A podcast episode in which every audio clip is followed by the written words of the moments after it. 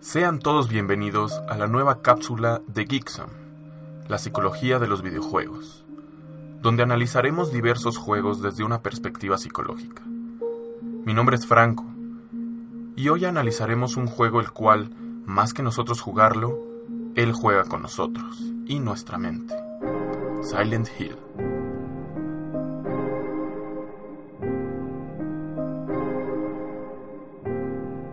Silent Hill es un juego de survival horror, el cual nos invita a un mundo alterno en el cual la realidad, la percepción e incluso las emociones van a ser transformados constantemente. Desde luego que al ser un juego de terror justamente habrá varios tipos de ellos, desde scare jumps hasta fobias.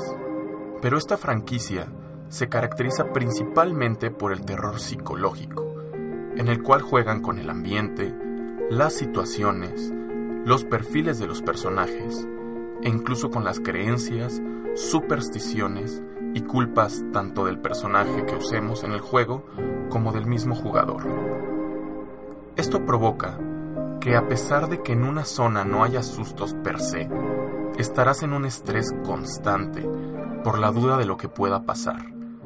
Todo el tiempo harás análisis de las situaciones que están ocurriendo y sobre todo te darán escalofríos por estar en un lugar desconocido, no saber cómo llegaste ahí y no poder encontrar la salida.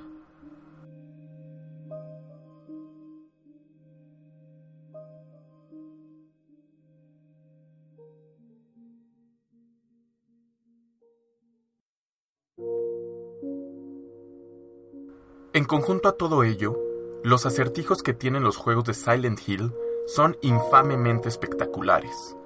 Tendrás que desarrollar mucho tu inteligencia y metaanálisis de las cosas para poder resolverlos. Además de necesitar tener una capacidad de paciencia y resistencia para poder seguir intentándolo, porque sin duda se pueden pasar horas intentando resolver uno, incluso al grado de que el poder descifrar y comprender la historia, lo que está pasando, el cómo se liga una cosa con la otra y qué relación tiene un juego con el otro hace que la franquicia de Silent Hill sea en sí un inmenso acertijo.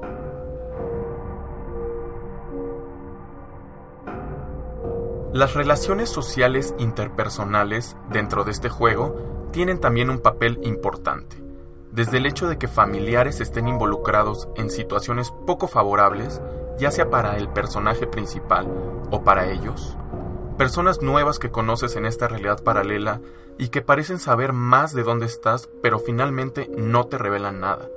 Tomas de decisiones con respecto a ellos, los cuales pondrán en jaque tus valores y tu moral. Son cosas que pueden incluso cambiar la historia, literalmente, puesto que aparte de todo, estos juegos suelen tener distintos finales dependiendo del desarrollo que hayas dado a lo largo de la partida.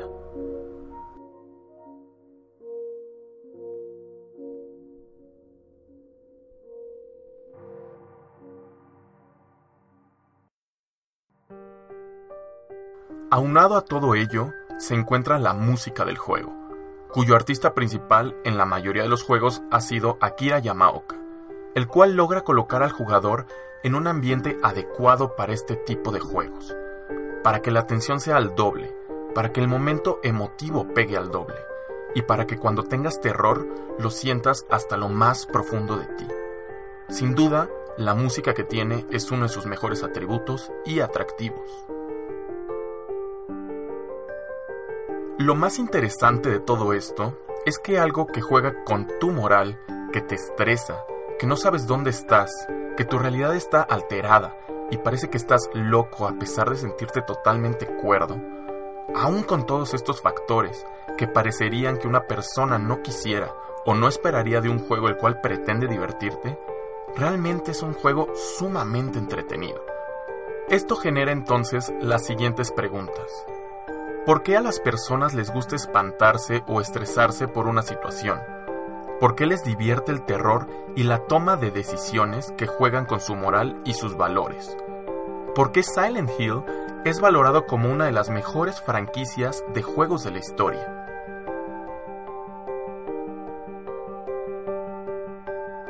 Una posible respuesta a esto es este sadismo propio de las personas por aquello políticamente incorrecto, esa atracción a lo prohibido, a lo que está mal, a todo aquello que nuestra vida no suele ser en la realidad.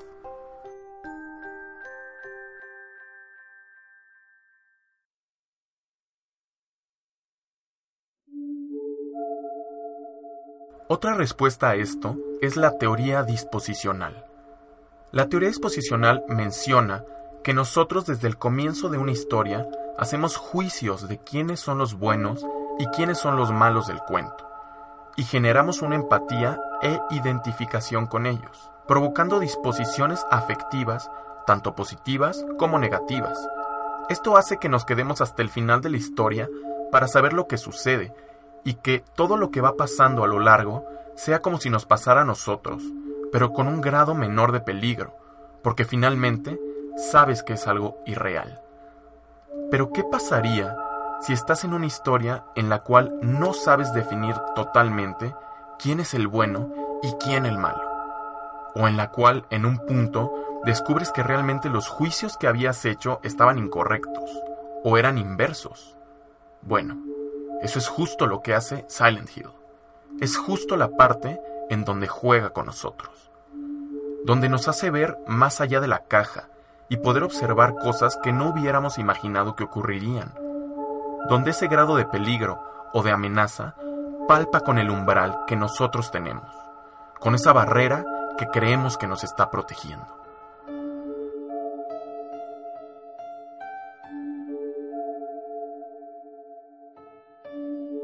Además, admitamos, la tensión es altamente adictiva y Silent Hill la gestiona y administra de una manera en que vaya aumentando gradualmente y de forma inesperada, hasta el punto en que crees que no puede pasar algo más impactante a lo que acaba de ocurrir y te lo lanzan en la cara.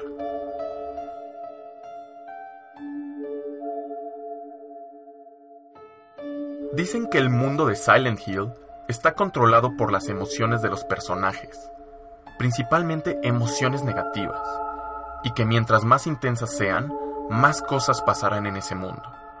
Pero realmente es que mientras más intensas sean las emociones del jugador, mientras más sea su miedo y su estrés, mientras más terror y tensión tengas, mientras más haya cambiado ya tu moral y tus valores, es realmente cuando más va a cambiar el mundo de Silent Hill.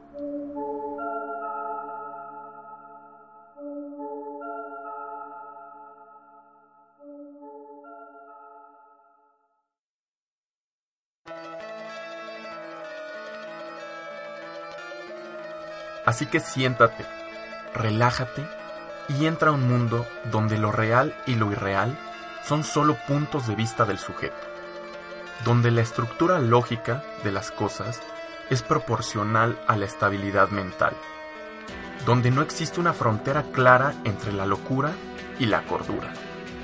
Entra en aquel lugar donde al mirar atrás hay un cierre del camino y de regreso a la conciencia.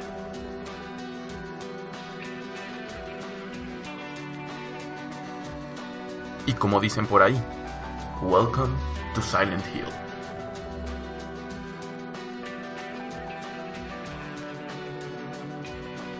Muchas gracias a todos los que estuvieron presentes en nuestra nueva cápsula.